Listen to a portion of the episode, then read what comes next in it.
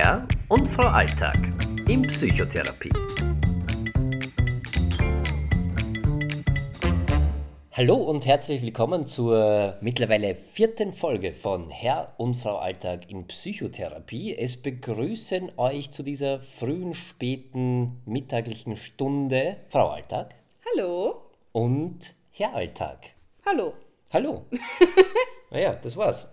Ja, so, fertig, da sind wir wieder. Nein, was machen wir eigentlich? Ähm, kurz zusammengefasst, wir machen einen Podcast, Überraschung, den du, sie, ihr gerade hört. Zum Thema ein typisch untypisches Ehepaar aus Österreich. Es geht um Psychotherapie, um psychische Erkrankungen, um alles, was damit zusammenhängt, weil wir finden, dass das ein sehr, sehr wichtiges Thema ist, das leider Gottes äh, noch nicht so ganz in der breiten Öffentlichkeit angekommen ist. Und äh, es gibt da erstens sehr, sehr viele, die betroffen sind in Österreich. Unter, unter anderem, anderem wir. wir. Genau. Und äh, das würde man hoffentlich oder wahrscheinlich auf den ersten Blick gar nicht so sehen. Deshalb ein typisches. Ja, ja. ja deshalb ein typisches, äh, untypisches Ehepaar aus Österreich. Und wir wollen ein bisschen mit äh, unseren Erfahrungen, mit den Sachen, die wir so mit Psychotherapie erlebt haben, und äh, ja, wie es uns dabei gegangen ist und dass es eigentlich ziemlich typisch ist, untypisch zu sein, ein bisschen die Stigmatisierung aufbrechen, ein bisschen genau. für mehr, wie sagen wir da, wir wollen da ein bisschen mehr für Awareness, heißt das Einfach im Englischen. offen drüber reden und ein bisschen reduzieren, dass das so schambehaftet ist. Sehr schön gesagt. Einfach offen drüber reden, über das Thema psychische Erkrankungen, über Psychotherapie, über uns. uns. genau. So, da, vorneweg noch ein Disclaimer. Ganz, ganz wichtig, wir sind keine Psychotherapeuten. Noch nicht, möchte ich ganz kurz äh, dazu sagen, weil ich ja gerade in der Ausbildung zum Psychotherapeuten bin, aber aktuell noch nicht. Das heißt, das ist hier auch keine Psychotherapiestunde. Das, was wir machen, ist, wir geben unsere persönlichen Erfahrungen wieder, gerne auch mit wissenschaftlichen Zahlen, die wir natürlich recherchieren und die Zahlen dann auch in der Infobox verlinken, wo man die alle findet. Genau. Aber es ist kein Ersatz für eine Therapie. Bitte auf keinen Fall geht es zum Therapeuten. Wenn ihr das wollt oder braucht. An dieser Stelle, äh, wir haben noch keine Werbekunden, falls irgendwelche Therapeuten. Nein, es soll hier eben wirklich ernsthaft, aber auch mit äh, Spaß und Freude um das Thema Psychotherapie an sich gehen und psychische Erkrankungen. Und heute haben wir unser großes, großes Thema ähm, vorgenommen das wir glauben, also uns auf jeden Fall sehr betrifft und wir glauben auch viele andere in Österreich betreffen könnte, nämlich das Thema Essstörungen. Da gibt es viel, was man glaubt zu wissen, vieles, was man wahrscheinlich nicht weiß und äh, erst darauf kommt, wenn man dann selbst betroffen ist, was da alles dazugehört. Ja. Darüber wollen wir heute ausführlich sprechen, über Essstörungen, aber vorher ganz, ganz wichtig, Frau Alltag und äh, ich als Herr Alltag, wir haben schon sehr viele Psychotherapie-Erfahrungen machen dürfen und ganz zu Beginn so einer Psychotherapiestunde oft gibt es eine sogenannte Befindlichkeitsrunde. Das ist was, Frau Alltag? Das ist eine Runde, die je nachdem, wenn man in Einzeltherapie ist oder in Gruppentherapie, wo man kurz sagt, wie es einem jetzt gerade in dem Moment geht, wie man sich fühlt. Ich hatte auch in Gruppentherapien, gibt es dann immer so einen Würfel mit unterschiedlichen Smileys auf jeder Fläche, die man ähm, in der Gruppe herumwirft und wo man sich dann eine Fläche aussucht. Achso, ich dachte, man würfelt. Nur. Nein. Ah, ja, gut. Na, immerhin. Du suchst dir das. Du bist heute das Smiley Würfel, Würfel, Würfel. Nein. Traurig. Du suchst dir das Smiley Face aus, das zu deiner Befindlichkeit am besten passt. Und auf jeden Fall geht es darum, ähm, so ein bisschen ein kleines Status-Update zu machen, wie man sich gerade fühlt und mit was für einer Stimmung man da reingeht. Und eigentlich haben wir uns gedacht, wäre das doch eine ganz schöne Tradition für diesen Podcast. Genau, ich hatte mal eine Gruppentherapie, da war es verboten in dieser Befindlichkeitsrunde, oder verboten.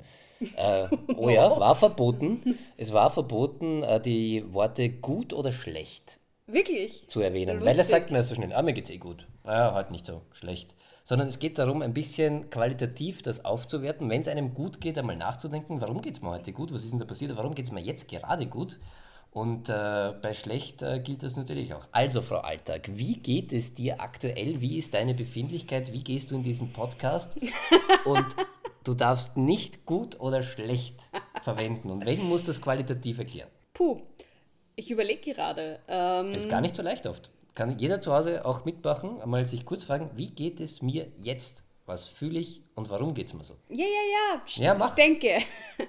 Es ist gerade sehr wechselhaft bei mir. Zum einen, weil ich vor vier Tagen einen äh, kleinen Eingriff hatte, der mich körperlich sehr mitgenommen hat, da ich auch noch eine Autoimmunerkrankung habe und sowas sehr schlecht wegstecke, hat mich das ganz schön mitgenommen und ich habe die letzten vier Tage auf der Couch verbracht. Das führt dazu, dass ich ein irrsinnig schlechtes Gewissen habe und das Gefühl habe, ich muss viel mehr machen und ähm, auch heute mir eigentlich denke, ich hätte viel mehr erledigen müssen und fertig bringen müssen und deswegen so eine gewisse Unruhe in mir habe. Du zuckst auch gerade mit deinem Bein die ganze Zeit. Ja. Musst Ansonsten jetzt aber nicht aufhören extra. Ich fühle mich irgendwie ertappt. Nein, gleichzeitig geht es mir aber eigentlich auch ganz gut, weil ich ähm, Oh, oh, das Wort gut ist vorgekommen. eigentlich fühle ich mich gerade aber auch wohl. Synonyme für das Wort gut zu verwenden.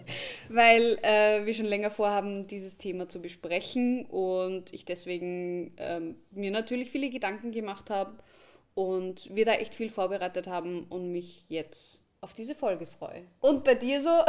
Bei mir so? Na, ich dachte schon, du fragst nie. Bei mir ganz gut eigentlich.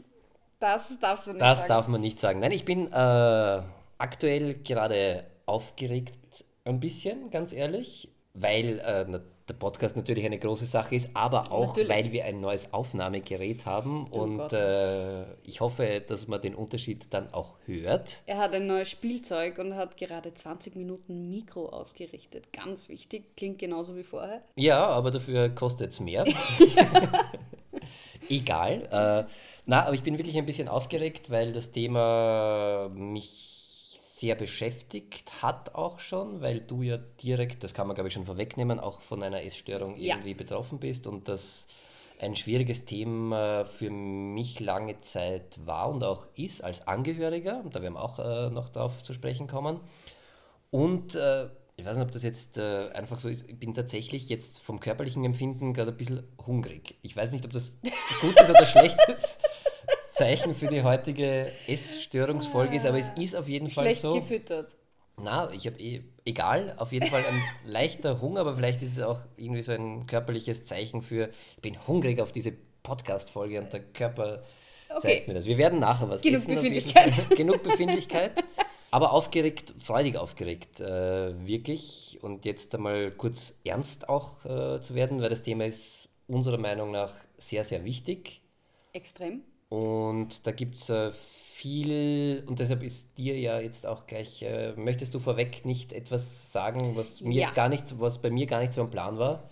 Ähm, und zwar mir ist sehr wichtig, eine offizielle Triggerwarnung da auszusprechen. Wir besprechen hier Essstörungen. Ich bin, so wie der Herr Alltag schon gesagt hat, selbst betroffen, bin aber trotzdem schon ein gutes Stück in meiner Rehabilitation gegangen und weiß, wie triggernd das sein kann, wenn man selber damit Probleme hat, das zu hören.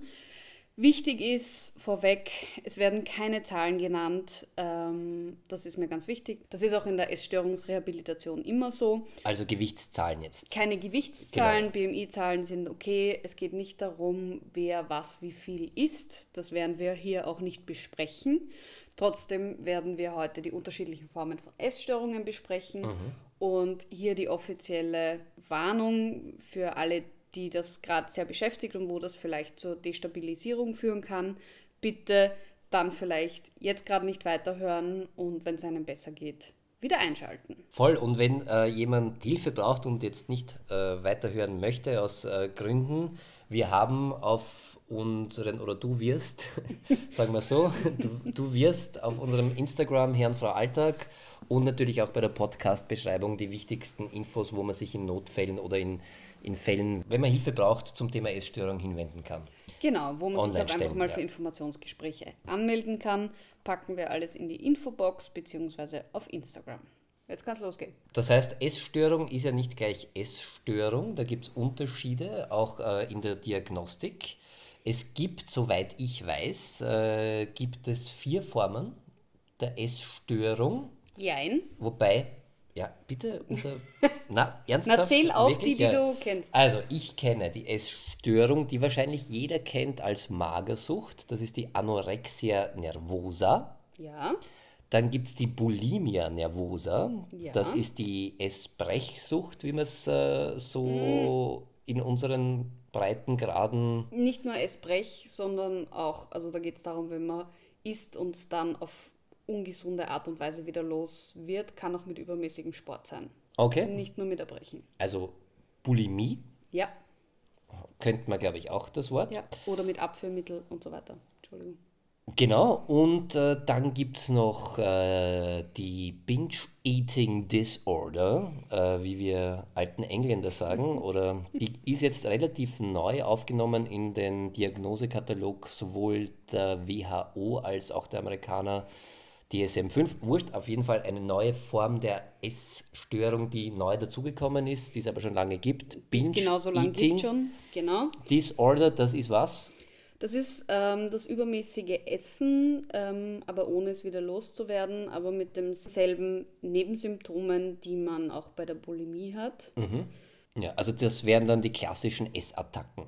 Genau, klassische Essanfälle, ähm, wo man einfach die Kontrolle verliert und es dann auch gar nicht mehr mitbekommt. Das wurde auch dazu aufgenommen, gehört auch dazu. Genauso wie, was hast du als die vierte gesehen? Das interessiert mich jetzt. Naja, ich schwanke, weil, aber wenn du mich schon so anschaust, dann würde ich jetzt die nicht näher definierte Essstörung äh, hier ins Rennen werfen. Und dann gibt es natürlich noch äh, Adipositas. Genau. Wobei Adipositas, finde ich, ist nicht nur eine Essstörung, weil das ist dann schon eine Folge von Essstörungen und eher der medizinische, also der somatische Begriff. Genau, es ist dann der Aspekt Also des. Körperlichen, aber auch adipöse Menschen können eine Essstörung haben und sind oft vom Gedanken gar nicht so weit weg von anderen Ess- Essstörungspatienten, was mich sehr überrascht hat, als ich ähm, da mal näher andere Leute kennengelernt habe und man das deswegen nicht in eine Schublade stecken darf und schon gar nicht, das ist mir wichtig, dass man Adipositas nicht als was anderes sieht. Man kennt das immer bei Menschen, die zu viel wiegen, ähm, sind immer die kümmern sich nicht um sich und die sind faul und die essen zu viel. Und bei Magersucht ist es dann immer, oh, die sind arm, die sind krank. Nein, ist es nicht. Ja, Adipositas an sich ist keine Essstörung, es ist die Folge, die aus einer Essstörung entstehen kann. Und ganz wichtig ist mir zumindest, dass es äh, eine Krankheit oder eine Störung ist es immer dann und egal wie man es nennen möchte, wenn der oder diejenige beginnt darunter zu leiden oder wenn ihr soziales Umfeld darunter beginnt zu leiden und äh, wenn das Thema in dem Fall Essen so viel Raum einnimmt, dass andere Sachen hinten anstehen und dass man sich nicht mehr um soziale Kontakte kümmern kann, dass man Probleme im Job hat oder wie es bei der Essstörung ist, und das ist wirklich ein, ein, ein, ein sehr, sehr ernstzunehmender Aspekt, dass es dann auch auf die körperliche Gesundheit natürlich geht Ja. und äh, im schlimmsten Fall das äh, mit äh, Organschäden enden kann, die zum Tod führen. Das ist eine sehr heimtückische Krankheit, egal welche Form man hat. Ich habe mehrere Menschen kennengelernt, die gerade so noch da waren. Ja, gar nicht so, weil es jetzt nur vom Gewicht her in, in welche Richtung auch immer zu extrem war, sondern man muss wissen, dass Essstörungen zu extremen gesundheitlichen Problemen führen können, sei es im Bereich vom Herz, unterschiedlichen Organen, aber auch neurologisch. Und wo man sich dann schon immer wieder denkt, wow, ich weiß nicht, ob ich den morgen wiedersehe. Und das war auch für mich dann so ein Punkt, wo ich dann das erste Mal re realisiert habe, was es auch für Schäden bei mir selber angerichtet hat und mit denen ich noch immer kämpfe und noch die nächsten Jahre zu kämpfen haben werde, weil das ein sehr langfristiger Prozess ist, das wieder loszuwerden, wenn man das auf lange Zeit sich anzüchtet, sage ich jetzt einmal. Und das ist wirklich, wirklich, wirklich schwierig und da braucht es echt sehr lange, sehr viel Therapie. Es ist nicht zuletzt, ähm, Reha-Aufenthalte für Essstörungen sind mitunter sehr lang, Ja, weil man halt komplett alles neu lernen muss. Und was bei der Essstörung wichtig ist, im Gegensatz zu anderen Süchten, ist es auch eine Sucht, in welcher Form auch immer, ist, dass man nicht in die Abstinenz gehen kann. Ich kann nicht, wie bei Alkohol, Drogen, was auch immer, einfach aufhören zu essen. Wäre schwierig, ja, aufzuhören zu essen. Das heißt jetzt nicht, dass es einfacher ist, Alkohol und Drogen ähm, zu behandeln, aber es ist einfach ganz anders und man muss ganz anders vorgehen, weil man muss einfach trotzdem weiter essen, ob man will oder nicht.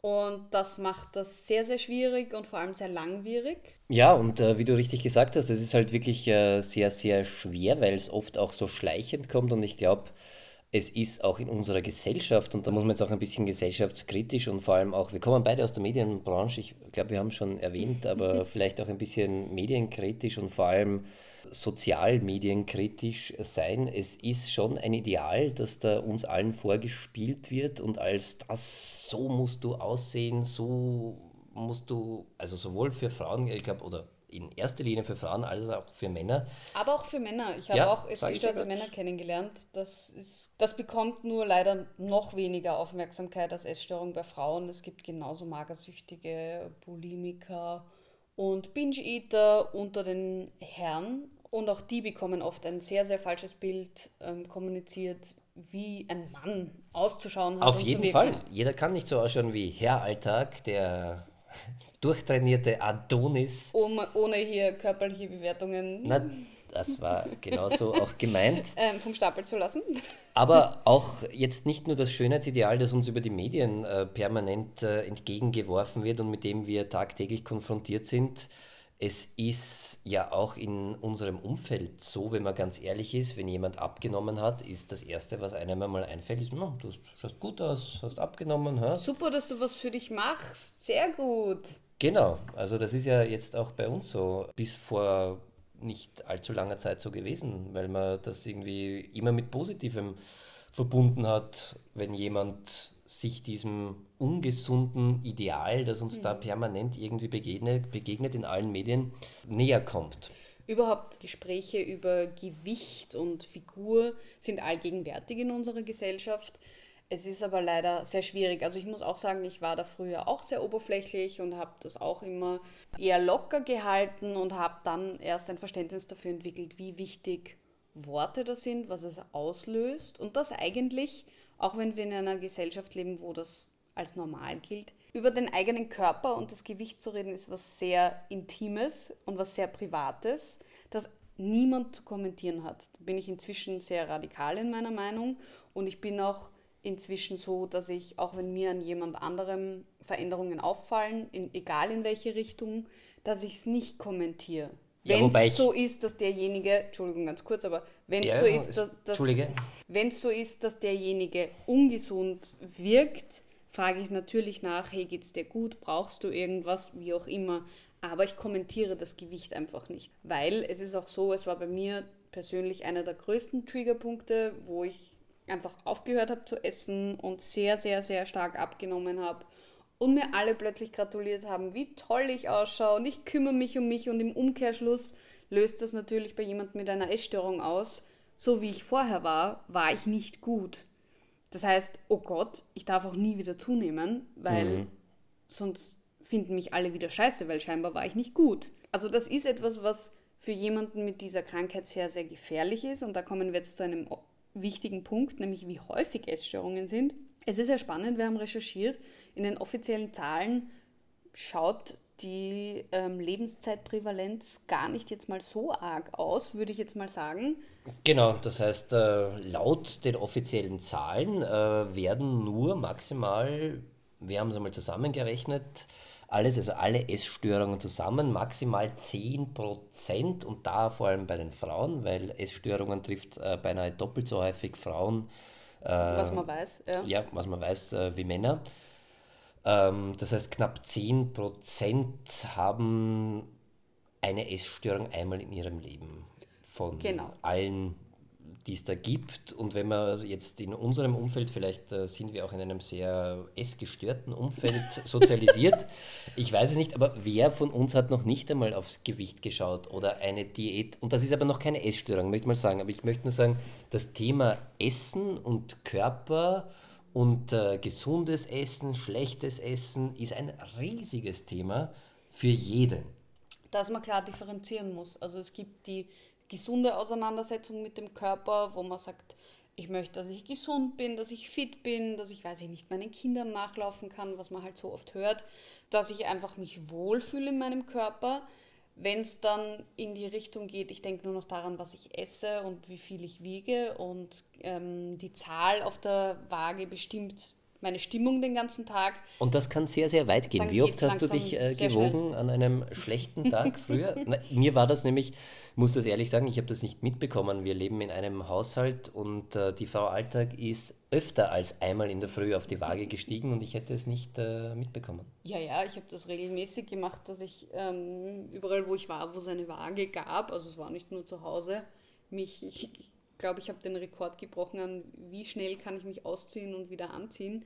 Du hast dich jedes Mal da. Ja, ich Ach habe jedes Mal ich dachte immer ausgezogen. nur aufs, Nein, äh, weil jedes Stück Kleidung sehr in meinem sehr ungesunden Denken verfälscht. Aber wie oft jetzt? Wie oft hast du dich am Tag gewogen? Du hast mir einmal erzählt, dass du dich äh, Also an guten Tagen sicher um die 20 Mal. dass ich- 20 Mal. Okay. Ja. Also gerade wenn du immer in der Küche warst oder so, das war super für mich, um schnell ins Badezimmer zu huschen. Da stand die Waage auch noch bei uns offen im Badezimmer. Ähm, Und da hast du dich ausgezogen, während Ja. ich äh, und äh, schnell Das gewogen wieder angezogen. Nein. Und auch bei Bekannten und Freunden, wenn wir irgendwo zum Essen eingeladen waren. wenn wenn ich Zeit hatte dafür Im wusste, dass es Badezimmer, sich ich nicht auffällt. Ja, Okay. auch bei Ärzten. Das heißt- wenn ich ungestört im Raum war. Aber nicht im Wartezimmer.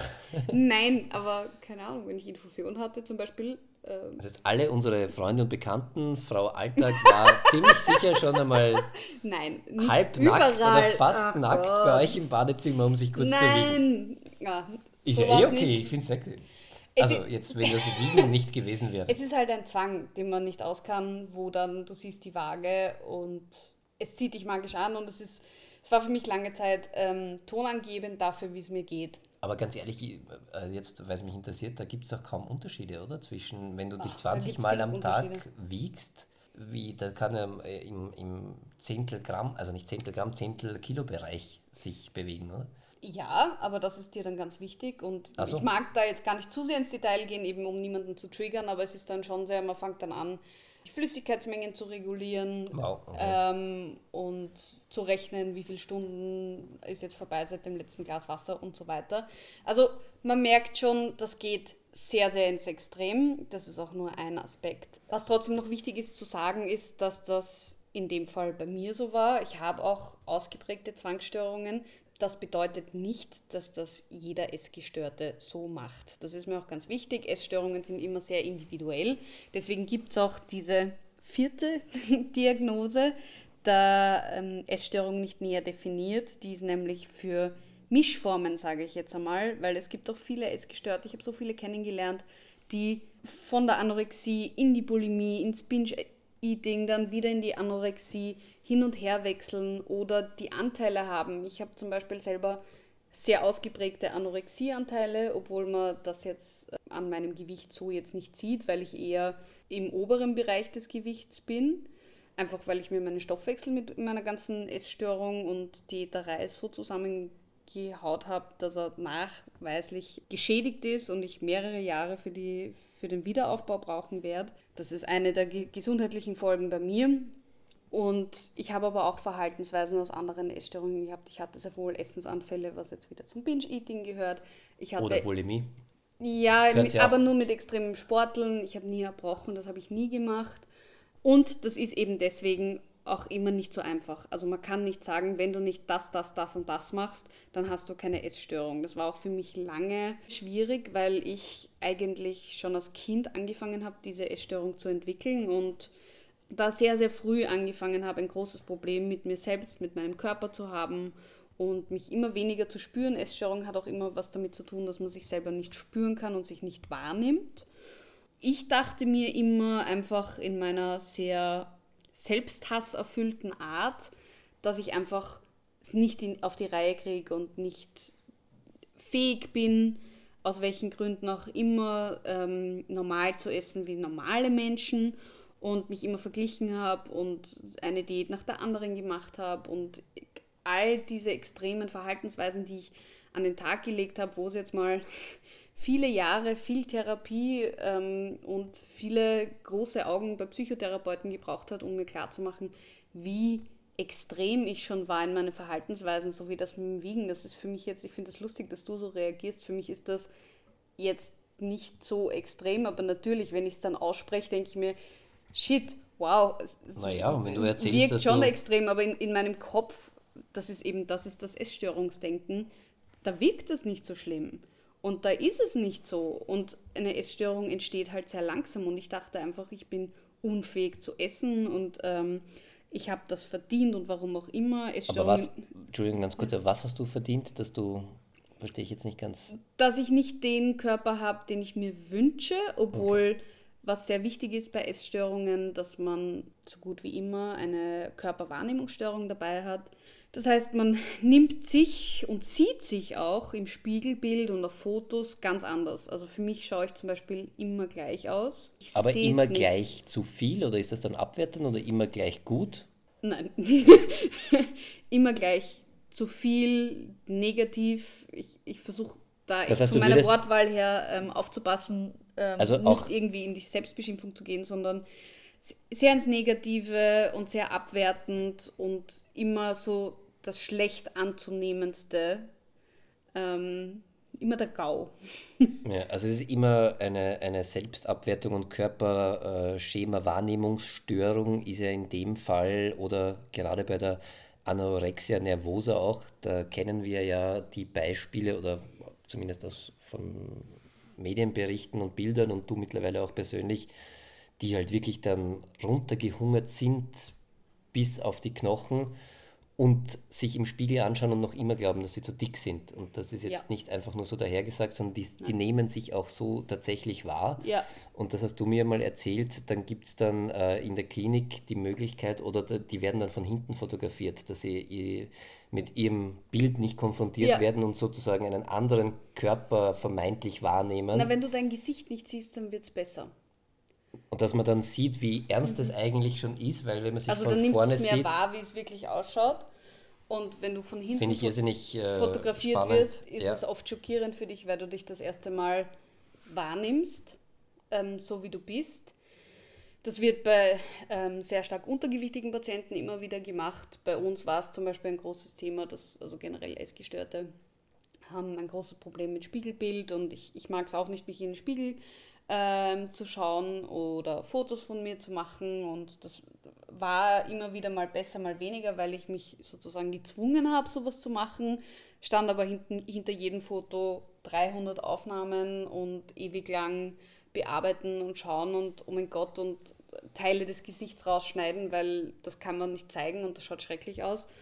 Und ich weiß, in der Klinik war so ein Ding, dass ich, ich hatte den massiven Drang, ähm, den Spiegel abzuhängen. Das wurde mir aber verboten. Mhm. Ähm, und wir haben, wir mussten dann wirklich Übungen machen, wo wir jeden Tag in den Spiegel schauen mussten. Es gibt es auch, dass man das immer wieder macht, bewusst in der Therapie. Okay. Einfach um zu lernen, sich wieder wahrzunehmen.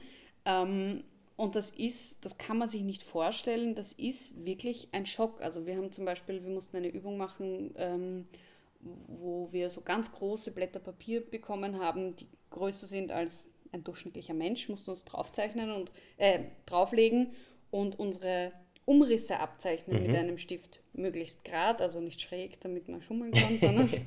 ähm, und ich weiß, ich bin dort in Tränen ausgebrochen und war kaum zu beruhigen, weil ich es nicht gepackt habe, meine Körperform zu sehen, weil die so anders war, als ich mich wahrnehme. In welche Richtung dann? Lustigerweise in beide Richtungen. Okay. Zum einen hat es mich schockiert, wie viel es war, gleichzeitig auch, dass es viel. Ich mag jetzt nicht so positiv über mich reden. Doch, das ähm, sollst du. Dass es ausgeglichener war, als ich mich selber sehe. Also ich sehe mich tatsächlich komplett anders. Ich habe dieses Plakat noch irgendwo. Ähm, und ich weiß, ich habe dann so eine Wut auf mich selbst entwickelt, dass ich dort eineinhalb Stunden am Boden gesessen bin und mit Wachskreiden das Ding ausgemalt habe. Und das war echt ein bisschen ein Schock für mich, weil das klingt tatsächlich blöd, aber du siehst dich nicht so. Es ist wirklich schwierig. Man sieht sich im Spiegel nicht so, wie man ist. Man sieht einfach was anderes. Ähm, und das ist auch sehr gefährlich, ähm, weil ich muss dazu sagen, ich hatte selber ähm, als junge Erwachsene auch eine Phase, wo ich ganz, ganz wenig bzw. kaum was gegessen habe und mich sehr, sehr runtergehungert habe. Also ich kann sagen, auch mit deutlich weniger ähm, Körpermasse habe ich mich eins zu eins so gefühlt wie jetzt. Es war kein Unterschied.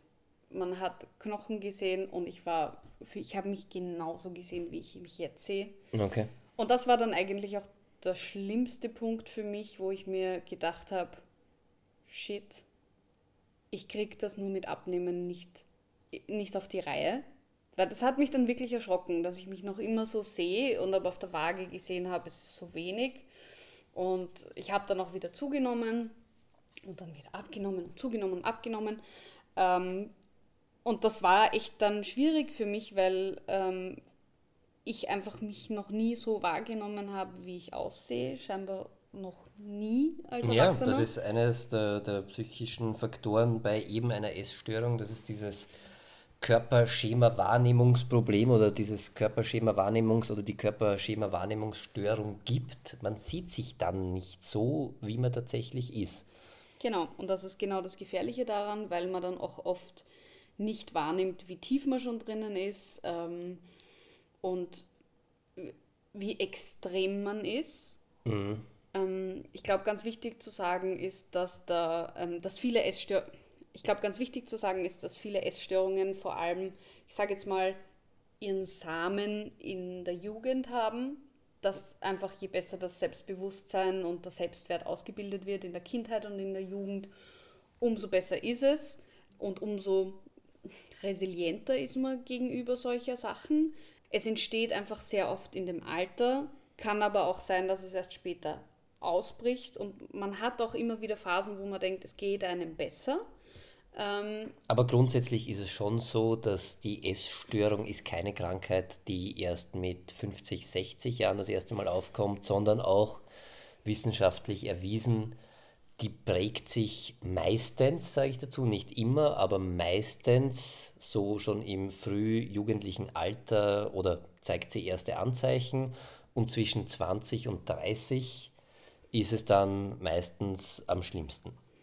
Ja, also ich möchte jetzt nichts Falsches sagen. Ich kenne auch ähm, 50, 60, Natürlich, 70-Jährige, das kann ja über Jahrzehnte, haben. Das kann ja über Jahrzehnte andauern. Ich sage nur, da aber ja, meistens, am wahrscheinlichsten ist es in der Jugend. Meistens haben die ja schon eine jahrzehntelange Erfahrung auch mit Essstörungen. Und bei uns ist ja nicht anders und das kann ich jetzt als Angehöriger sagen. Ich hätte es ja auch nicht mitbekommen und da möchte ich vielleicht ein bisschen auch äh, den Bogen zur Bulimie äh, mhm. spannen, weil die Bulimikerinnen, großes I, äh, die schauen ja komplett normal aus. Die sind weder über, unter Anführungszeichen. Was auch immer du als normal Nein, aber man ja. würde nie da eine, eine ja. weil in unserem Bild, die, so wie ich auch, die sich lange nicht mit Essstörungen auseinandergesetzt haben, ist Essstörung gibt es genau zwei Seiten. Einmal das um Gottes Willen viel, viel, viel, viel, viel zu dünn und die andere Seite, das andere Ende des Kontinuums, zu dick Adipositas. Zu viel. Viel zu viel. Nicht zu dick. Okay, zu viel Adipositas. Und genau. dazwischen genau. würden wir jetzt alle, die sich ja nicht damit auseinandersetzen, sagen, ja, das ist normal. Genau. Aber Essstörung, und das ist ganz wichtig, äh, ist halt nicht sichtbar. Immer. Nein. Also erst in den Extrem, also Extremfälle gibt es auch, wenn man normal unter Anführungszeichen ausschaut. Aber Bulimikerinnen haben ein Durchschnittsgewicht und wenn man es jetzt beim BMI bemessen, also der Body Mass Index, der ja da auch herangezogen wird, wann wird es wirklich gefährlich? Ja. Und da kann man jetzt einen, eine, bei einer Bulimie sind das Normalwerte, wo man ja. sagt, das ist äh, komplett okay. Vielleicht noch ganz kurz, weil nicht jeder weiß, was Bulimia nervosa ist. Ja. Also was ist da der Unterschied? Also Anorexia nervosa ist tatsächlich dieses, ich fühle mich permanent zu dick, ich muss abnehmen, ich muss abnehmen, ich muss abnehmen, oder? Äh, Und gar nicht so der, die Gedankenwelt, sondern vor allem das Handeln. Du isst nur noch restriktiv. Du also Mangelernährung permanent. Ähm, Mangelernährung, du bist so restriktiv, dass du alles nur noch reduzierst, um, um weniger, um weniger dass du ähm, auch sehr in den Zwang gehst, also sehr viel, ähm, auch etwas, was ich gemacht habe, jedes Gramm abwiegen und berechnen und ähm, mitschreiben, wie, viel Nährwerte du, also nicht nur Kalorien, sondern wie viel, wovon du heute schon gegessen hast und geht es noch niedriger und geht es noch niedriger. Dem geht auch sehr oft eine Orthorexie voraus. Orthorexie ist jetzt keine Essstörung per se, sondern ist ähm, die ungesunde und übertriebene Art des gesund Lebens, sage ich jetzt mal. Des Versuchs, gesund zu leben. Genau. Also da darf nur noch Eigenbau, Bio, also Bio wäre dann schon wahrscheinlich keine Form der Orthorexie, wenn man bei Lebensmitteln Na, nur auf noch Bio rohes schaut. Gemüse und nur noch selbst angebaut und Es ähm, wird halt dann macht wenig, nur wenn man sich Sport alles selber und, anbauen muss. Ja. Ja. also grundsätzlich ist ein gesundes Leben sehr gut. Orthorexie ist ähm, so ein Weg in Essstörungen hinein, kann auch in andere Krankheitsbilder übergehen, wo man einfach durch, wenn das gesunde Leben zum Zwang wird und dann irgendwann, wenn wir uns ehrlich sind, zur Rechtfertigung wird, immer weniger zu essen, Okay. dann kommt das oft zur Anorexie. Aber jetzt waren wir eigentlich gerade äh, beim Genau. Thema Bulimie ist dann, also zum Beispiel bei der Anorexie wäre eine so eine Ess-Fressattacke ausgeschlossen, weil anorektische Personen, also wenn man es jetzt rein sagt, ich bin ein rein anorektischer Mensch, dann versuche ich permanent Gewicht abzunehmen und mich äh, möglichst wenig Nahrung aufzunehmen, weil ich abnehmen möchte, bis es wirklich gesundheitsschädigend ist. und massive Ängste und Panik vor Essen. Da hat man wirklich Angst vor Essen Ja. und kann vieles gar nicht sehen am Teller. Bei der Bulimie hingegen gibt es diese, die man auch aus vielen Filmen kennt, irgendwie diese Fressattacken und ich hau mir jetzt alles rein. Oder? Das ist der und nachher aber, ganz wichtig, also ich, ich überesse mich massivst, muss aber dann eine Aktion setzen, um das möglichst schnell wieder loszuwerden. Korrekt. Also bei uns wird das oft nur mit dem Brechen, so wie du es gesagt hast, ähm, mit dem Erbrechen genannt. Das stimmt aber eigentlich nicht. Es ist dann eben dieser komplette Kontrollverlust beim Essen und die Zufuhr von sehr, sehr viel Essen auf einmal. Auch wichtig, alle Essstörungen sind sehr im Geheimen. Ähm, also auch das, man setzt sich jetzt nicht auf die Couch und isst im Beisein von Freunden einfach so viel, sondern das ist alles mit sehr viel Scham und mit sehr viel Angst verbunden und man macht das nur geheim, auch die Anorektiker. Aber um bei der Bulimie zu bleiben, ist äh, große Mengen in sehr kurzer Zeit zu essen und dann zu versuchen, durch extreme Maßnahmen loszuwerden. Das Okay. kann sein durch Medikamente, Abführmittelmissbrauch, Abführmittel, Entwässerungstabletten sind da sehr ähm, Appetitzügler. Appetitzügler. Na, wobei Appetitzügler gehören zur ähm, Anorexie. Steht aber in meinem Lehrbuch auch bei der Wirklich? Aber es reduziert ja dann, es reduziert die Missbrauch Menge von nicht. Abführmitteln, zeitweilige Hungerperioden können dazugehören. Das sind eben diese Mischformen. Das ist das, auch wenn du Gebrauch was von anderes hören willst. Schilddrüsenpräparate oder Diuretika. Das ist das, auch wenn du was anderes hören willst. Es ist halt oft eine Mischform. Ja, eh. Aber ja, Ich gut. wollte es nur einmal versuchen, Gut, was Herr wäre, Professor. wenn man es nur das eine hätte. Überhaupt nicht. Ähm, bis hin zu extremem Sport, der gehört Genau. da auch dazu. Oder eben das Erbrechen. Und auch da muss man sagen, das ist immer geheim. Ich kenne genug Bulimiker, die auch mit anderen Menschen zusammenwohnen, die keine Ahnung davon haben. Nein, das hört man nicht, nein, das riecht man nicht, weil ich das immer wieder höre mit, das würde ich mitkriegen. Nein, das bekommt man nicht mit. Man Je- kann auch leise kotzen. man lernt sehr, das zu verbergen. Und du hast das bei mir nicht mitbekommen, meine Eltern haben es nicht mitbekommen, es hat nie jemand bei mir mitbekommen, mein ganzes Verhalten, weil wenn es auffällig war, habe ich entsprechende Erklärungen gefunden, um das zu rechtfertigen, damit sich keiner Sorgen macht. Man wird dann sehr kreativ.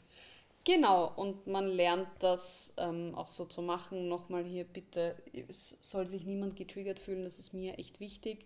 Jetzt habe ich noch äh, in meinem schlauen Buch, weil du es vorher schon angesprochen hast, äh, gefunden, äh, typische Denkprinzipien, das heißt auf der kognitiven äh, Ebene äh, bei Essstörungen, die für alle Essstörungen gelten. Und vielleicht kann ich ja, oder entdeckst du oder ich mich auch in der einen oder anderen. Also zum Soll einen Ja sagen bei jeder? selektive Abstraktion, das heißt eine Schlussfolgerung berücksichtigt nur isolierte Details und ignoriert gegenteilige Argumente. Zum Beispiel, ich bin nur etwas Besonderes, wenn ich dünn bin. Alles andere zählt nicht. Also ich, man Ja.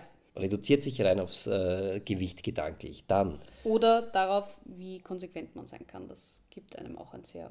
und vielleicht kommt das ja noch, Gefühl. Übergeneralisierung, ein, weiterer, ein, ein, ein weiteres Denkprinzip von essgestörten Patientinnen, Ableitung von Regeln auf der Basis eines einzigen Ereignisses, zum Beispiel, Früher habe ich Fleisch gegessen und es hat mich fett gemacht. Deshalb darf ich jetzt kein Fleisch mehr essen. Ja. Isst du kein Fleisch deshalb? Nein, wir essen kein Nein, Fleisch wir, wir essen aus kein Fleisch. moralischen Gründen. Nicht aus diesen Gründen, aber ich habe sehr viele in meinen Kopf reingehämmerte äh, Regeln. Äh, 180 hattest du mal gezählt, oder? Die- ja, es waren, ich habe irgendwann aufgehört aufzuschreiben, aber es waren viele. Okay, dann Übertreibung, ein Denkprinzip. Nein. Die Bedeutung von Ereignissen oder Tatsachen wird überschätzt. Zum Beispiel, wenn ich ein Kilo zunehme, kann ich keine Shorts mehr anziehen. Ja. Was nicht stimmt. Dann gibt's Dichotomes bzw. alles oder nichts denken, schwarz-weiß äh, denken, wie wir das eine oder andere Mal in diesem Podcast schon erwähnt haben. Ein klassischer Denkfehler, den nicht nur echt essgestörte Menschen haben.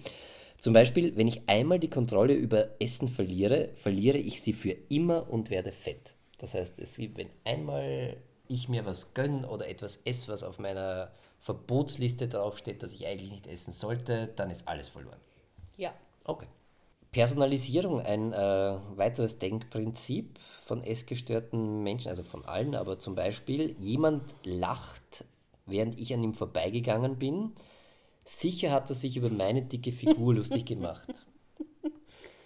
Ich lache jetzt nicht, weil es lustig ist, sondern weil es so traurig ist. Ja, ja, ja. Und, Jeder Blick von anderen Menschen und deswegen sage ich auch besonders die Wortauswahl. aber oft gilt das ja nicht, das möchte ich jetzt nicht jetzt um das, also es gibt, ja, wichtig, bitte auf die Wortauswahl denken und mit Wort, Worte und auch Blicke und Gesten können sehr viel anrichten und man sollte sehr, sehr achtsam sein, was es angeht, wirklich.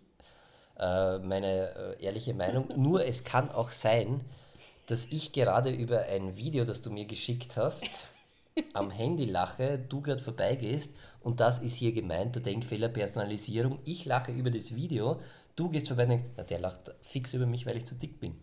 Und darum geht es, das ein bisschen auch, das kann auch der, der oder die kann auch über komplett was anderes lachen. Man Aber weiß wie oft nicht. hatten wir das schon? Was, dass ich über ein Video lache und du gehst vorbei und du glaubst, dass ich über dich lache? Also solche ähnlichen Situationen. Ja, eh, aber es ist nicht immer alles. Ich weiß es, aber ja. Ich wollte es nur sagen. Und magisches Denken, auch eine äh, super lustige Denkstörung, die wir alle haben. In Super dem lustig. konkreten Fall. Na, magisches Denken kann sehr spannend sein, tatsächlich. Wir denken oft sehr magisch, was ich nicht alles bewirken kann. Und wenn ich Was was, ist mache, magisches Denken? im Zusammenhang mit essgestörten Patientinnen wäre es dann zum Beispiel, wenn ich jetzt ein Stück Schokolade esse, verwandelt es sich sofort in Fettpolster. Das ist dieses klassische, ich brauche sie nur anschauen und Ja. es ist schon auf meinen Hüften, oder? Das kennen wir doch alle, oder? Das hat jeder Ja. schon einmal gehört. Ja. Stimmt auch nicht. Das ist das Wichtigste, sind da halt die Grundlagen. Wie hat man gelernt zu essen? Was für eine Essensstruktur hat man? Wie geht man mit Essen um? Das ist das, warum ich zum Beispiel in der Reha, ich nenne es immer neu essen lernen musste, beziehungsweise auch noch dran bin, weil ich einfach, ich so viele Bewertungen für Essen habe. Das ist gut, das ist böse, das esse ich, das esse ich nicht, das nur in der Kombination mit dem und so weiter, dass ich schon so eingeschränkt war in meinen Möglichkeiten, dass ich komplett neu essen musste. Und ich, das ist jetzt tatsächlich das erste Jahr in meinem Leben, ich mache das jetzt seit einem Jahr so intensiv, dass ich seit einem Jahr jeden Tag drei vollwertige Mahlzeiten gegessen habe. Das Ja. habe ich noch nie davor in dieser Form gemacht. Und das Lustige ist dabei, äh, dass es dir gut geht und dass die Angst, die man ja dann hatte oder hat, um Gottes Willen, wenn ich dreimal am Tag esse, das haben ja sehr, sehr viele, das geht, und das darf ich ja nicht, weil dann werde ich fix zunehmen, äh, gar nicht eintritt. Nein, ganz im Gegenteil, weil sich herausgestellt hat, dass ich in Wahrheit, ähm, auch wenn mein Gewicht was anderes gesagt hat, immer zu wenig gegessen habe, aber halt das Falsche, jetzt gar nicht so Junkfood und so, sondern einfach in den falschen Verteilungen, beziehungsweise für meinen Körper das Falsche. Und ich vor allem nie gespürt habe, wie es mir geht. Ich habe so viele Lebensmittel zu mir genommen, die ich einfach nicht vertrage und das auch entsprechend gespürt habe. Ich bin es halt einfach immer übergangen. Und wenn man dann mal wirklich lernt, von Anfang an wieder zu essen und mh, Sachen zu schmecken und zum Beispiel den Unterschied zwischen ich bin voll und ich bin satt ähm, zu spüren. Ich hab, hatte nie ein Sättigungsgefühl. Für mich war, ich muss die Fülle spüren, also den Druck im Magen. Also erst wenn es da bis oben steht, wie man so schön sagt, Genau. dann ist satt. Also entweder der komplette Hunger bis zum Schwindel oder wirklich dieses Drücken im Magen, weil du so voll bist, Mhm. Aber ich habe Sättigung nie gespürt. Das musste ich zum Beispiel lernen, tue ich noch immer. Und ich habe auch Phasen, wo es mir überhaupt nicht gut geht damit. Und ich sehe auch noch immer ähm, eine professionelle Diätologin alle paar Wochen, um genau das durchzugehen, weil das wichtig ist. Und das wird mich auch noch sehr lange begleiten und das wird auch noch sehr lange so notwendig sein. Wobei ich sagen muss, da können wir uns, glaube ich, alle ein Scheibchen abschneiden, von dem wieder mal ein bisschen bewusster essen und äh, Essen schmecken und nicht so nebenbei einfach, weil es notwendig ist, sich das reinschieben ganz schnell und möglichst viel in kurzer Zeit. Wir sind nicht mehr in der Steppe und müssen äh, einmal im Monat äh, das essen, was wir bekommen, weil wir den Rest des Monats nichts mehr bekommen. Wir haben wirklich ja alle Voraussetzungen, ein Überangebot an auch ausgewogenen Nahrungsmitteln, ja. äh, die wir uns äh, zuführen können. Und äh, ja, äh, also ich glaube, da sollten wir uns alle ein bisschen ein Beispiel nehmen und äh, ich habe das ja durch dich wieder gelernt, auch ein bisschen mehr Achtsamkeit beim Essen, auch auch zu haben und einmal zu schauen, was esse ich da überhaupt und wie schmeckt das und das bewusst auch zu genießen. Und das ist eigentlich äh, sehr empfehlenswert, kann ich nur jedem mitgeben, weil es äh, sehr, sehr angenehm ist. Ich finde halt, es gibt einen grundsätzlichen Fehler in der Education schon als Kinder. Also das ist meine Theorie, weil ich finde, wir werden noch immer so erzogen wie in Nachkriegszeiten. Es ist noch immer dieses, iss auf, dann kriegst du was Süßes. Es ist immer dieses, iss, wenn du kannst und so viel geht. Hauptsache, du hast gegessen. Das war in den Nachkriegszeiten sehr wichtig, weil man nicht wusste, wann man wieder isst. Ja. Das ist in den heutigen Zeiten allerdings komplett ungesund, weil es gibt ständig Essen und das gibt es im Übermaß und Wenn man das jeden Tag dann macht, was man früher einmal in der Woche gemacht hat, ja. ist ein bisschen viel. Und aber was sagt man kleinen Kindern? Man sagt, iss brav auf, na kommen ein paar Bissen noch, wenn du das isst, dann kriegst du das und das. Und man lädt vor allem ungesunde Lebensmittel mit positiven Emotionen auf, weil wenn du brav genau. bist, gibt es äh, Zucker Süßes. und Schokolade und wenn genau. du sch schlimm bist, musst du Gemüse essen. Und das hat für mich, also von meinem Gefühl her, einfach sehr viel aus einer alten Generation, das eigentlich überhaupt nicht mehr zu unserem heutigen Leben passt. Ja. Aber wenn man nicht aus, auf isst, scheint die Sonne morgen nicht. Also Obacht! Wir haben viele ja. nicht aufgegessen die letzten Wochen im Mai 2021. So wie das Wetter gerade ist. Ja. ja. Ähm, was Gibt's ich noch. Ur viel solche Sachen. Ich habe da mal ganz kurz eine, eine super spannende äh, Studie gelesen, dass, äh, weil wir gerade von Kindern und äh, Essen ist ja wirklich ein Modelllernen für Kinder und da ist man drauf gekommen, dass Kinder alles, was die Eltern machen, halt auch nachmachen. Das heißt, jeder, der ein Kind zu Hause hat, das kein Gemüse haben möchte, sollte sich mal ein bisschen selbst an die Nase nehmen, weil Kinder machen. Ich habe jetzt keine Kinder, deshalb kann ich sehr, sehr. Wir können das sehr. Wir können da groß reden. Klugscheißen. Aber was ich sagen wollte, okay, das mit Gemüse mag sein, vielleicht schmeckt es auch nicht, aber in Wirklichkeit ist es so, dass Kinder sogar die Kaugeschwindigkeit von Eltern nachahmen, weil Kinder halt das Essen von den Eltern eins zu eins übernehmen und lernen. Das heißt, wie man zu Hause isst, so wird auch das Kind dann essen. Deshalb vielleicht auch schon wichtig, äh, von klein auf mit Freude auch gesunde Lebensmittel vorzuessen. Man ist lehrender oft und strukturiert zu essen und nicht nebenbei und schnell, schnell und. Ja, und auch da wieder achtsamer zu sein. Langsam essen vielleicht einmal. Ja, und auch achtsam zu sein mit seiner Reaktion aufs Essen. Mal, mal schauen, nächste Woche kommt unsere Nichte, wie schnell sie kaut. Die Dreijährige. Die Dreijährige und dann schauen, äh, wie schnell die Schwägerin kaut. Nein. Aber ich finde, was da ganz wichtig ist, ist die Reaktion von uns Erwachsenen beim Essen, worauf wir oft überhaupt nicht mehr achten, nämlich das schmeckt mir nicht, boah, das ist zu sauer, na, das ist ursalzig und so weiter. Das sind Sachen, die für uns so nebenbei her gesagt sind. Auch das lernt man in der Reha, Essen nicht mehr zu bewerten. Ähm, die aber bei Kindern sehr viel auslösen, weil wieso soll das Kind ein Gemüse essen, das die Mama und der Papa gerade mal so runterwürgen und sagen, boah, eigentlich ist das grindig. Ja.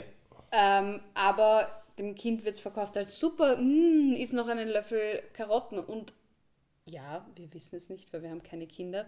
Ich glaube aber trotzdem und auch hier gerne. Das ist so, wie ist das Sprichwort, Wasser predigen und Wein trinken ja, ja. bei vielen Eltern. Antialkoholischen Wein. In meinem Fall antialkoholischen ähm, Wein.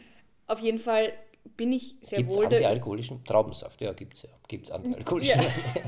Entschuldigung. Auf jeden Fall bin ich trotzdem der Überzeugung, das, was man vorlebt, ähm, lebt das Kind auch nach. Natürlich bis zum gewissen Grad, dass jedes Kind gern Würsteln und Nudeln hat und möglichst ja. süß. Ist, Zucker ist schon geil. Ja, eh. Es ist ein anderes Thema. Es ist ein anderes es Thema. Es ist dann eher was, schon im, im Suchtbereich, der Sucht. Was mir jetzt noch wichtig war, ähm, also wir haben entschieden, dass wir mehrere Sendungen jetzt diesem Thema widmen. Das heißt, wir sind noch nicht fertig, sollten aber für heute langsam zum Ende kommen. Was mir, mir aber noch ganz wichtig ist, Herr Alltag, ist, dich konkret nochmal zum Wort kommen zu lassen. Wir haben jetzt bei mir gehört, wie es bei mir so grob entstanden ist und wie sich das anfühlt. Wie war das für dich? Also du, wir sind seit zehn Jahren, über zehn Jahren zusammen und wirklich, und wirklich erfahren, dass ich das habe, hast du gemeinsam mit mir, nämlich so vor drei Jahren, dreieinhalb.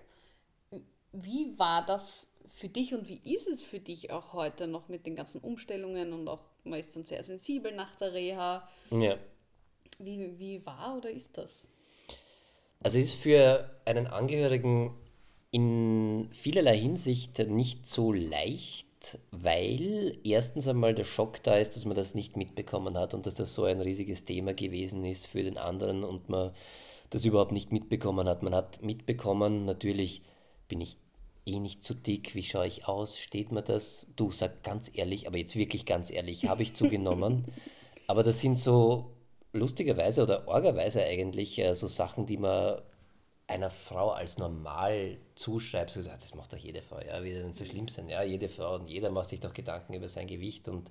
Man muss auch sagen, äh, ich habe auch nicht mitbekommen, dass du Alkoholiker bist. Ja, aber also, jetzt geht es ja nicht um. Äh, das gilt ja, aber für viele Süchte. Ja, ja, also das, äh, und dass du dich 20 Mal gewogen hast am Tag und dabei 20 Mal an- und ausgezogen, das wäre mir jetzt auch nicht aufgefallen.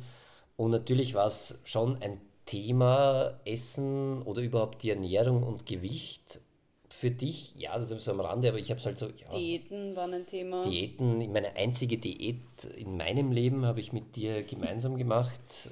Da habe ich dich mal verpflichtet. Genau, wie hat der geheißen? Ducken? Oder wird das? Was war ja, das? Nur Fleisch, äh, oder? Nein, nein was nur, war das? Äh, Low Carb. Low Carb, ah.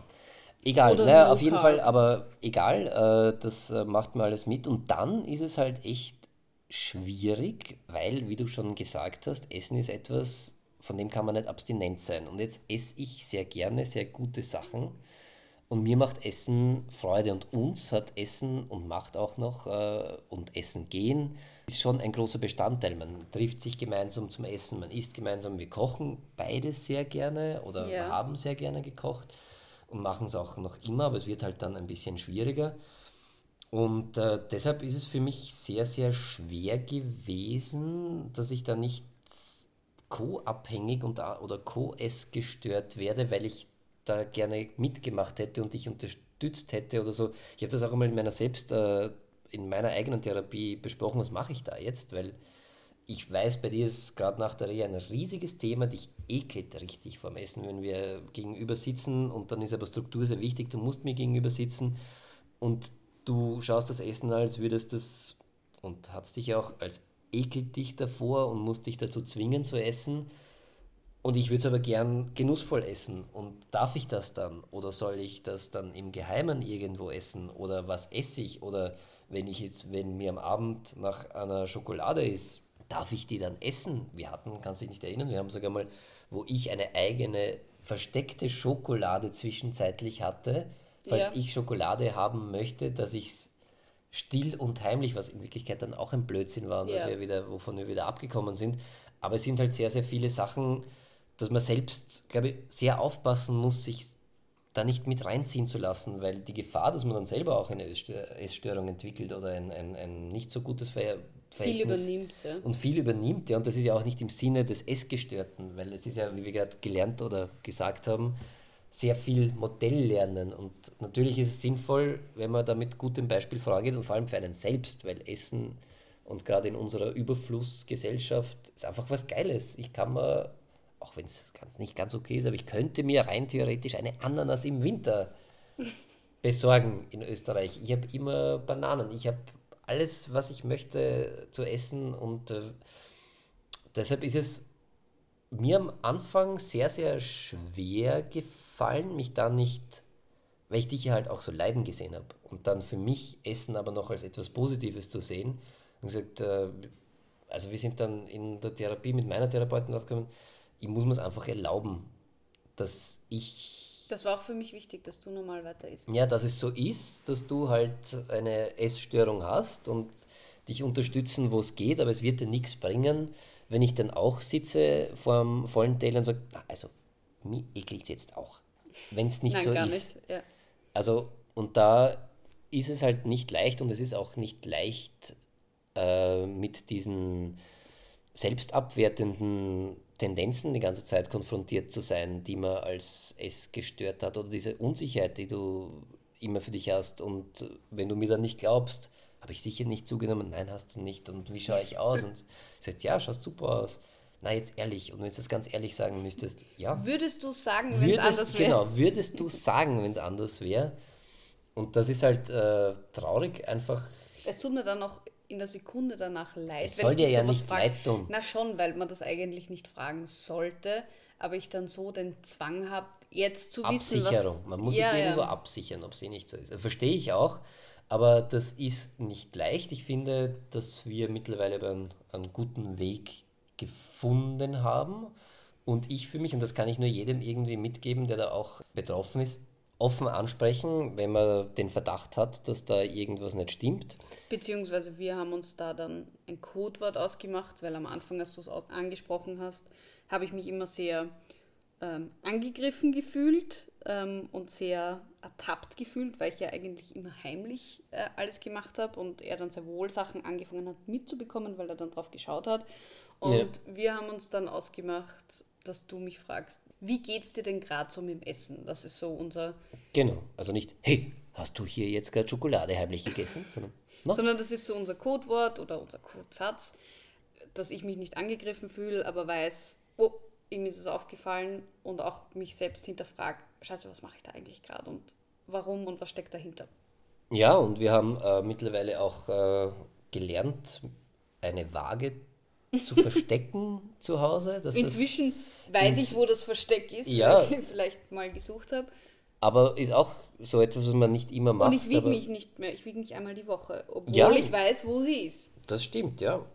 Es ist absolut äh, machbar, auch als Angehöriger. Man muss halt echt, ja, man muss einfach für sich selbst äh, einen Weg finden und sagen, okay, es ist eine Krankheit, es ist schlimm, aber es bringt nichts, wenn ich die jetzt auch habe. Und, Und, wenn ich die jetzt selbst keine Schuld geben. Und wenn ich die jetzt mitmache, und sie- das mache ich sowieso nicht. Äh, Nein, aber ich meine ja, jetzt- nein. Danke, Schätze. ähm, ich meine da vor allem auch Eltern von Jugendlichen. Ja, es mag viele Gründe geben, warum man eine Essstörung entwickeln kann. Aber es gibt nicht nur Eltern, es gibt dann Es auch gibt noch die- Peergroups, es gibt Lehrer, es gibt Medien. Social also es, Media, Social Media. mein Es Lieblingsthema. gibt, gibt genug Möglichkeiten. Also die Eltern sicher immer schuld, Und es aber bringt nicht nur. nicht, sich fertig zu machen, sondern im Gegenteil für denjenigen da sein, gern Kontakt mit den ganzen Hilfestellen, wo es tatsächlich viele gibt in Österreich, weil es eben auch sehr viele Fälle gibt, aufnehmen, darüber reden und das anfangen zu hinterfragen. Und eben als Angehöriger wichtig, äh, sich nicht von seinem Weg abbringen lassen, auch wenn es sehr, sehr schwer fällt und versuchen mit gutem Beispiel voranzugehen. Was ich auch noch sagen will, weil ich das hier im Sinne aller Essgestörten aussprechen muss, ist, es ist wichtig, Essgestörten auch zu verzeihen, weil natürlich, man macht das meiste von dem Verhalten heimlich. Dementsprechend lügt man. Man lügt permanent, man belügt alle und jeden. Man will das nicht, man hat alles andere als Freude daran, aber es geht nicht anders. Und also für mich war es die größte Erlösung, als du es dann wusstest. Und ich hatte so panische Angst davor, dass du komplett ein Problem damit hast, dass ich dich ständig belogen habe und du das aber nie auch nur in Frage gestellt hast. Ach so, na, das wäre mir jetzt gar nicht. Aber vielleicht auch, weil ich selbst. Äh, Na, man ja, entwickelt so ein schlechtes Gewissen, weil man ständig lügt und ständig Ausreden findet und ständig irgendwie versucht, das wahrzumachen, was in ja, dem erkrankten Netzwerk im Kopf da gerade irgendwie gerade dringend und wichtig ist. Also ich habe mich ähm, nicht belogen gefühlt, sondern ich habe das schon nachvollziehen Ja, es, es können. gibt aber schon noch oft ähm, Lügen bei Essstörungen. Also ich, ich kann mir das auch vorstellen mit Eltern. Da kann man schon wirklich auch grantig werden. Und wo dann plötzlich Geld weg ist, weil man sich Essen kaufen muss, um einen Essanfall zu finanzieren und so weiter, gibt es ganz viele Beispiele. Und da möchte ich nur sagen, ein bisschen Verständnis, auch wenn das gerade nicht so viel Sinn macht. Oh ja. Vielleicht. Ähm, und auch wenn es total unfair wirkt, weil derjenige eigentlich was falsch gemacht hat, das ist tatsächlich ähm, dieser Zwang und die Krankheit, dass man dann nicht anders kann. Es ist dasselbe wie ein, ein Drogensüchtiger, der einfach dann alles macht, egal was, um zu seinem nächsten Schuss zu kommen. Und so ist es halt genauso bei Essstörungen. Es ist eine klassische Sucht.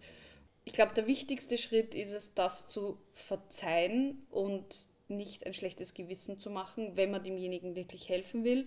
Ich weiß schon, da braucht es viel an Vorschusslorbeeren, aber es gibt auch wirklich Leute, die da sehr gut rauskommen.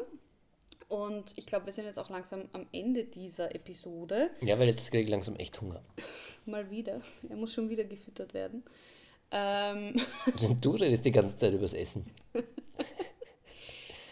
nächste Folge geht es also wieder um Essstörung. Ja, ich glaube, es gibt noch ein bisschen was äh, zu besprechen. Da gibt es nämlich noch äh, sehr viel. Es gibt auch die ganzen, was ich mag jetzt nicht, die, äh, die Folgeerkrankungen, zum Beispiel auch auf psychischer Seite, was Essstörung äh, da alles anrichten kann.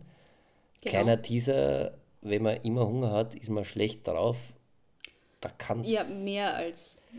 Kann es sehr wahrscheinlich sein, äh, dass man dann auch andere psychische Störungen wie eine Depression oder ähnliches entwickelt oder Angst, Zwangsstörung oder was davor ist Oder schlechte. Lebensentscheidungen trifft. Oder genau, ja, äh, gibt äh, sehr, sehr viel. Wir wollen nicht zu viel verraten, aber vielleicht haben wir in der nächsten Folge was ganz, ganz Besonderes vorbereitet. Ähm, Uh. ähm, wir arbeiten da gerade an was und ähm, hoffen selber, dass es noch was wird, wollen aber die Freiheit haben, das selbst zu entscheiden, ob das dann passiert oder nicht. Und deswegen, Oder der Überraschung die Freiheit geben. genau, der Überraschung eigentlich die Freiheit geben. Deswegen ein kleiner Mystery Tease, aber wenn es wahr ist und alles klappt, gibt es in der nächsten Folge was ganz Besonderes zu hören. Genau. Jetzt ist noch ganz wichtig unsere E-Mail-Adresse, da sind wir schon kurz. Danke an alle, die äh, den Podcast schon gehört haben. Ich bin overwhelmed. Oder wir? Na schon, mehr als Ja, es ist erwartet. ein Wahnsinn, die Reaktionen. Und die Reaktionen sind durchwegs positiv, was uns sehr, sehr freut. Und immer her damit an herr und Frau Alltag.outlook.com. Gerne auch Kritik Oder auf Instagram.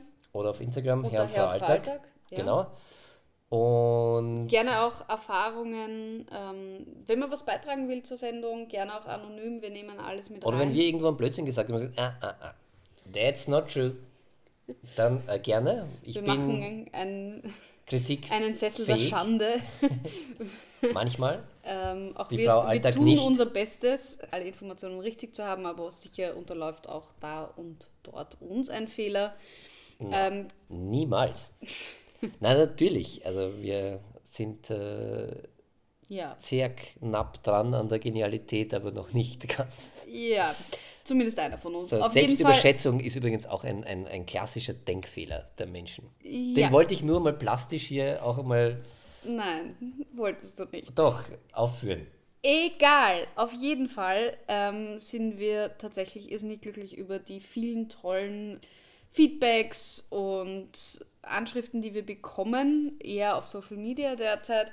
Und würden uns natürlich auch freuen, wenn du, ihr, sie, wir haben uns noch immer nicht entschieden, vielleicht auch mal anderen Leuten davon erzählt, teilen, abonnieren. Oh Gott, ich klinge wie ein Basic-YouTuber.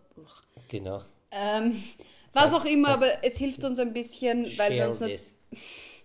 wir freuen uns natürlich, wenn wir mehr Leute erreichen und wenn es gefällt, dann freuen wir uns, wenn man uns das zeigt. Dank annehmen, auch schwierig. Auch so ein typischer Fehler, von denen alle Menschen haben. Es reicht. Also wir müssen uns Fertig. darin noch üben.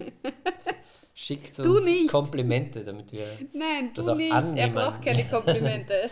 äh, äh, genau, ja. Und sonst magisches Denken. okay, ich glaube, wir beenden das jetzt. Ich werde ihn Wer jetzt diesen füttern. Podcast gehört hat, oh wird Millionär. Na, wer, So? ihn, wer ihn weiterempfiehlt, wird Millionär. Das stimmt nicht. Was redest weißt du? Weißt du es? Magisches Denken. Ich wollte- war schon wieder bei den Achso, Denkfehlern. magisches Denken. Achso, ja. War schon wieder bei den äh, Denkfehlern. Dieser Podcast macht Millionäre. achtsamer. Auf jeden Fall macht er So sind unsere beiden. Auf jeden Fall macht er hungrig, deshalb werde ich jetzt was essen gehen mit der Frau Alter gemeinsam. Vielen, vielen Dank fürs Zuhören. Wir hören uns bald mit einer Überraschung. Vielleicht. Genau. Schauen wir mal. In diesem Sinne, schönen Vormittag, Morgen. Abend, Mittag. Gute Nacht.